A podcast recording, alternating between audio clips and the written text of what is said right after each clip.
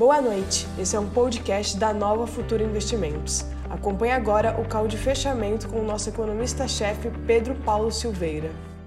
Boa noite a todo mundo. Vamos lá, então vamos, vamos ver como é que foi o dia hoje. É, lá fora o mercado subiu bem. É, o advogado-geral, procurador-geral dos Estados Unidos, que é o Barr, William Barr, ele atestou que não houve, não houve nenhum indício nas investigações que eles fizeram, não houve nenhum indício de que houve fraude generalizada nas eleições dos Estados Unidos. Então, o processo de investigação que eles tinham feito está se encerrando e não tem indício de fraude. Vai caminhando para a resolução do problema. Dia 14 é a, é a, é a eleição no colégio eleitoral. Então, a, o mercado já está é, se preparando para isso. Afora isso, tem uma discussão sobre plano de estímulo lá no, no, nos Estados Unidos. Hoje teve reunião no, no, Congresso americano com a Nancy Pelosi, o, o McConnell, que é o presidente do Senado, e eles estão evoluindo para um novo plano. Então, com, com notícias de vacinas positivas na parte da manhã que nós demos aqui, com é, atestado praticamente garantido de, de eleição tranquila e é, planos acontecendo, parece que o mercado fica mais animado. Ó, vamos ver como é que foi lá fora hoje. Dow Jones subiu 0,63, S&P 500 1,13, Nasdaq subiu é, 1,28. O petróleo está 44,55, caiu um pouquinho, deu uma realizada em relação aos preços que estava que estavam sendo praticados. Então vamos lá. Deixou é, mercado lá subiu, subiu forte, aqui acompanhou. Aqui tivemos um fluxo positivo para a bolsa. O mercado, o mercado foi para cima. Aqui em São Paulo a bolsa fechou a 111,399 111, com 2,30 de alta. O dólar está caindo 5,2106, 2,30 de queda. A taxa de juros para 2027 segurou a bronca, está 7,31, caiu 24 basis points. Isso é, é uma bela queda. Mini dólar 5,211 e por fim o mini índice.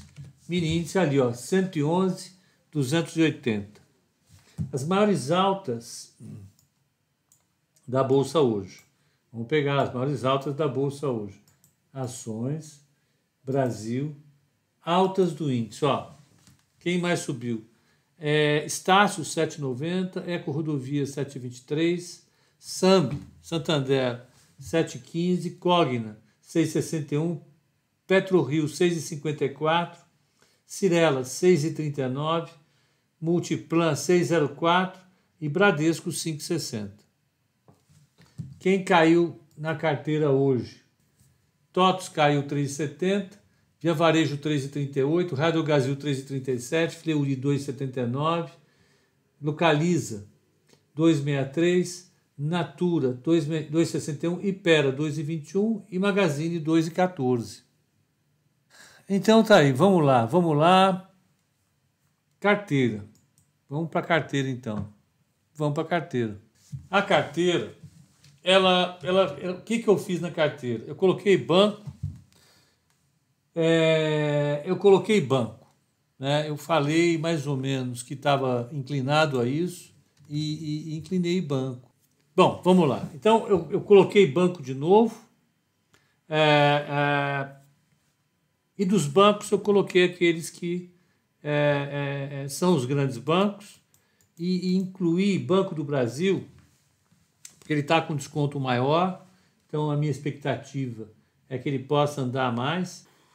Então, bancos, do, do, do, Banco do Brasil é o banco que tinha mais desconto, ele foi. Né? É, ele foi para a carteira agora. Né? Então, o Banco do Brasil efetivamente é, é, é o banco que, que foi para a carteira. Uh, Bradesco, a gente tinha tirado, ele voltou, hoje ele andou super bem. E tirei Magazine Luiza e coloquei via varejo. Né? É, por que isso? Porque a via varejo tem mais desconto. Então, ela, se, o, se, se, o setor de varejo andar, quem anda melhor é, pode ser a Via Varejo. Elas tiveram uma boa performance de vendas na, na, na, na, na Black Friday, os números vieram fortes. É, e isso efetivamente deve ajudar. Bancos, eu acho que volta então, é, é, é, por conta do reopening. Ficou claro que o reopening pode ajudar todos os setores é, tradicionais, e banco está no setor tradicional, e dentro dos bancos eu peguei dois bancos que estavam com, com, com possibilidade de valorização maior. A Cirela é, é, ficou mantida, né? hoje ela performou bem. Tirei a Local Web, que não mostrou a que veio, eu achei que fosse dar uma, uma boa esticadinha, mas seria num cenário de muita, uh, muita desorganização nos Estados Unidos, né? no caso do, do Trump fazer um, um, um, um escândalo é, em torno é, da, da apuração dos votos, e, e isso efetivamente acabou uh, uh, produzindo uma, uma, uma queda na ação no mês passado, mas está tá bem equacionado. Está bem equacionado. Então, a, quem mais saiu? A Magazine para dar lugar à Via Varejo e a B3. A B3, por nenhum motivo, é que eu tinha que achar algum lugar para colocar uh, mais uma ação de banco. Não queria tirar a VEG, pesou na hora de, de tirar a B3. No começo de, no, de, de novembro tinha uma, um monte, um monte, um monte, um monte de, de dúvidas em relação ao, aos rumos da política e da economia, essas dúvidas já são menores hoje, né? Você já está mais próximo de um final da pandemia, né? Que ele seja ali entre a virada do primeiro e o segundo trimestre do ano que vem já é alguma coisa. As vacinas já estão aí, estão indo uh, uh, bem, né? Então a gente deve estar tá, deve tá vendo alguma coisa melhorando já na semana que na semana que vem, é, no, no começo do ano. Então Estados Unidos, Europa já começa a vacinação é, em janeiro, no mais, é, ou talvez no começo de, no meio de dezembro.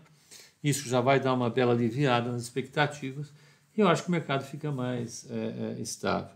Evidentemente fica mais estável.